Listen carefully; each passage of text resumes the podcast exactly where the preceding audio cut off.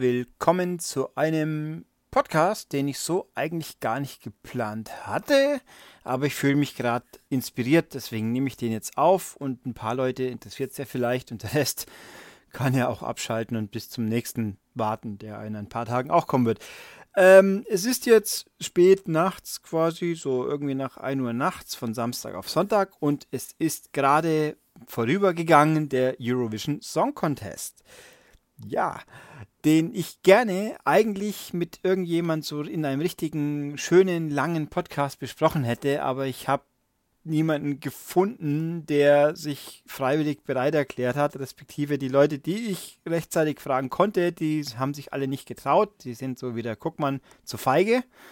Und andere, wo potenziell vielleicht in Frage kämen, die, ja, konnte ich eben nicht checken, ob es geht und jetzt, äh, ja, Jetzt habe ich das Ganze hier angeschaut, ähm, war ordentlich unterhalten. Ich zwar nicht so sehr wie schon früher mal, aber das kann viele Gründe haben. Das lag nicht nur an der Veranstaltung, sondern halt im Umfeld. Aber ist ja egal. Also es war schon ganz spaßig und äh, ich bin fasziniert vor allem natürlich unter anderem vom deutschen Abschneiden und vom Drumherum.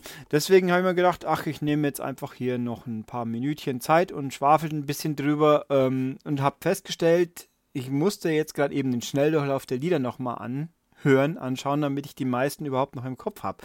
Ähm, das ist vielleicht schon auch ein Grund dafür, dass äh, es nicht so sehr hängen geblieben ist. Aber gut. Äh, ja, der Eurovision Song Contest für Leute, die wirklich überhaupt nicht wissen, was es ist, das äh, kann ja passieren. Ähm, das ist ein Sangeswettbewerb, den es seit vielen, vielen Jahren gibt, seit ungefähr 60, wenn ich es jetzt richtig im Kopf habe, ziemlich genau 60, ungefähr 60, also müsste ich nachschauen, ist egal, äh, wo die meisten europäischen Länder ähm, jedes Jahr irgendjemand hinschicken zum Singen und dann wird abgestimmt und dann gewinnt halt einer.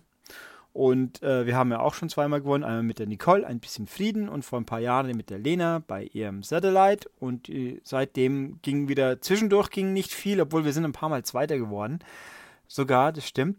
Und die letzten Jahre ging so ziemlich gar nichts. Und dieses Jahr hatten wir ein Riesentrara, weil der NDR, der sich darum kümmert, einfach mal gemeint hat, wir schicken Xavier Naidoo. Das fanden viele Leute nicht so lustig und witzig. Und deswegen hat man ihn wieder ausgeladen und hat dann neu dann doch das Publikum befragt. Und dann wurde gewählt die Jamie Lee Whatever.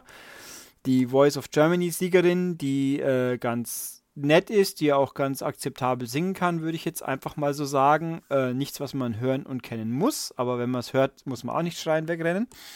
Und die halt, ach, so niedlich ist, weil sie ja voll auf Japan und Korea steht, was also K-Pop-affin würde mir ja eigentlich genau passen, aber bloß weil man halt dann rumrennt wie aus, ein, aus irgendeinem Anime äh, rausgefallene Figur, das dazu kenne ich es deswegen. Ich habe Voice of Germany nicht gesehen, wo sie dabei war. Äh, aber jedenfalls, bloß weil man irgendwelche spinnerten Outfits anhat, finde ich dich nicht automatisch cool. Aber egal. Ähm, jedenfalls, die durfte dann hier hin. Und das war das Ding, war in Stockholm, weil die Schweden haben letztes Jahr gewonnen mit dem Mont Mans Selmerlöw oder so ähnlich. Ähm, und wir haben glorreich, also wir haben uns unendlich verbessert zum Vorjahr, weil im Vorjahr waren wir letzter mit null Punkten. Oh je. Da war das Lied aber eigentlich auch gar nicht so schlecht, aber es ging halt trotzdem alles schief, so ungefähr. Und dieses Jahr sind wir wieder letzter geworden. Jawohl, aber mit immerhin elf Punkten nach dem neuen Wertungssystem, wo ich mich nachher auch noch kurz drüber auslassen muss, ein bisschen.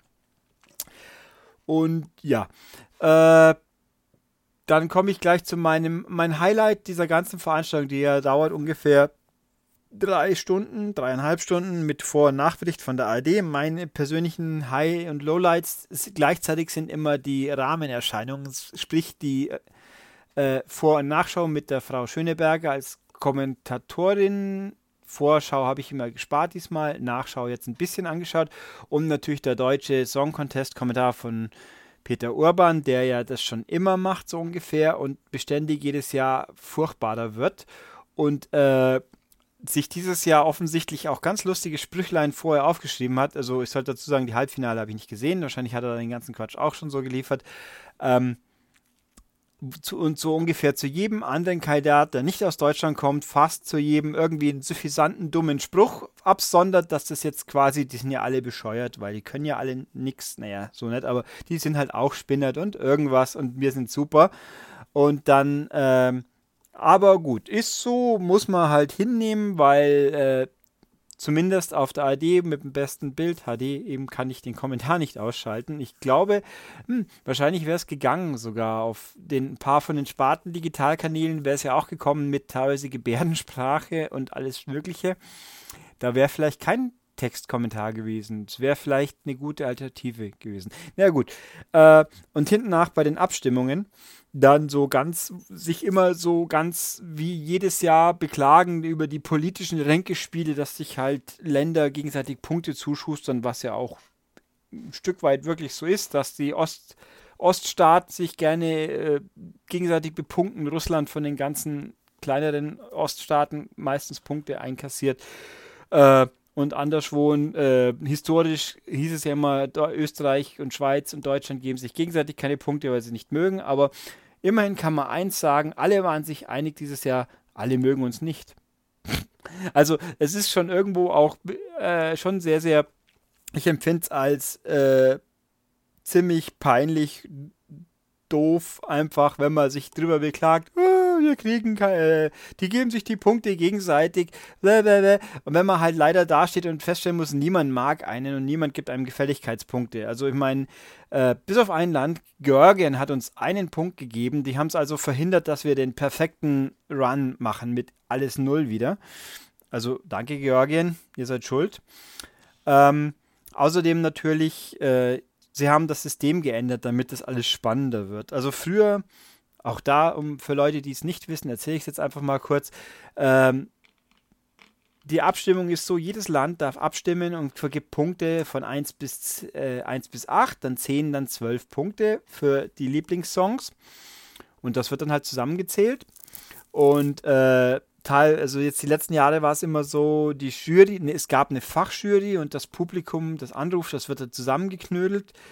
Und weil es halt die letzten Jahre immer wieder mal auch Diskrepanzen gab, gerade im deutschen Vorentscheid war es auch gerne immer so, dass das Publikum ganz andere Meinung war wie die angebliche Fachjury, wo so Highlight-Leute wie Namika und äh, Boss Hoss dieses Jahr zum Beispiel drin saßen, finde ich auch, die sind für die sind vielleicht erfolgreich, aber ob ich die jetzt als die deutschen Musikkompetenzkoryphäen an betrachten würde, äh, nun, nun gut, aber schön, dann ist es halt so angeblich.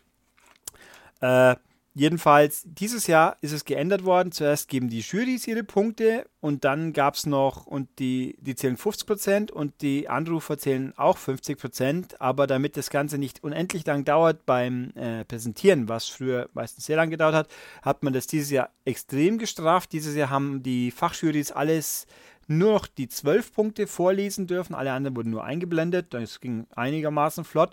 Und vom Publikum ging es dann nicht länderweise durch, sondern im Gesamtergebnis. Da hieß es also, da wurde hochgezählt, das niedrigste Land kriegt x Punkte bis zum höchsten Land. Und der Spannungsfaktor war eben, früher konnte es oft passieren, dass schon relativ früh klar war, wer gewinnt, weil halt ein großer Favorit weit vorne lag.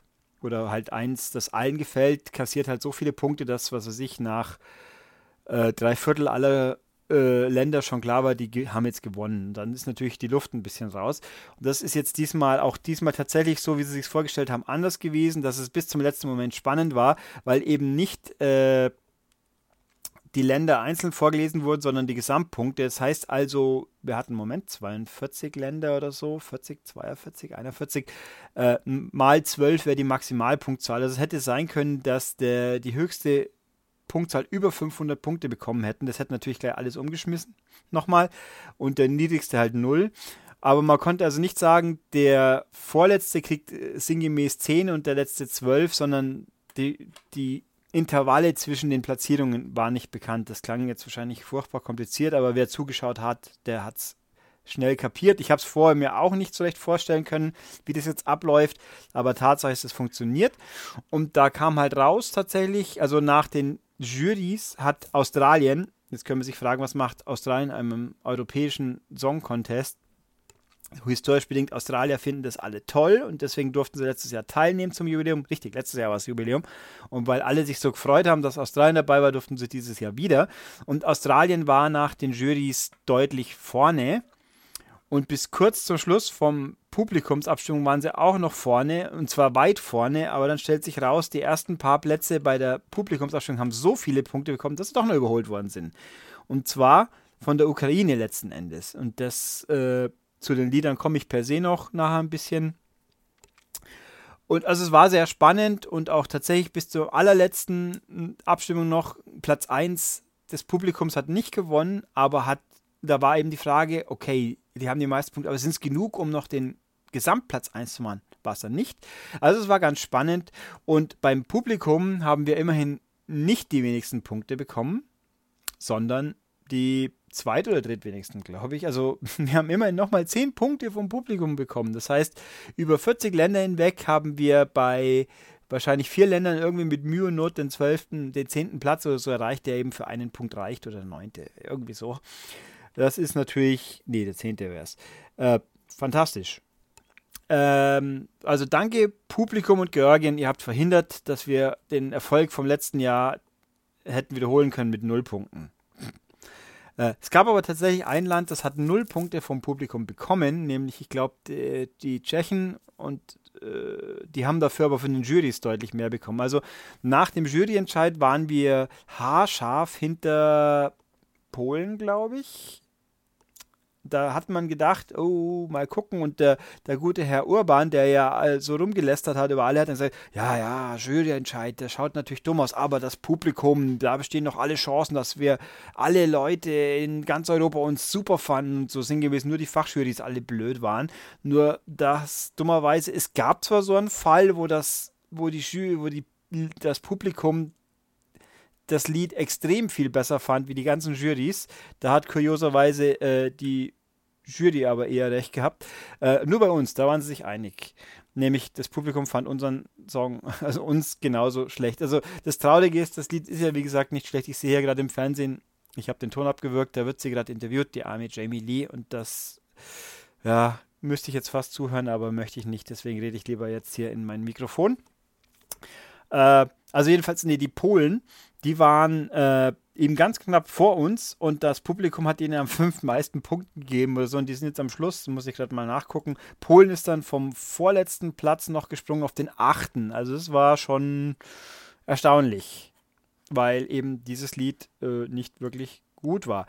So, komme ich noch kurz mal ein bisschen zu den Liedern, die mir so aufgefallen, eingefallen sind. Also ich habe es mir gerade nochmal so angeschaut um jetzt eben gerade das polnische Lied zu nehmen, das war so ein jauliger irgendjemand, der ausschaut wie ein schlechter Klon von Wirt Jankovic, Jankovic, der den wer ihn nicht kennt, hat was verpasst. Ein sehr, sehr lustiger äh, amerikanischer Musikant ist, der durch seine Songparodien berühmt geworden ist, so Edith und äh, Fat und also die Michael Jackson Parodien, aber der macht das schon seit 25 Jahren und der schaut wirklich fast so aus wie der Typ mit so langen, gewellten Haaren und ein bisschen Bärtchen. Also es war sehr, sehr ähnlich.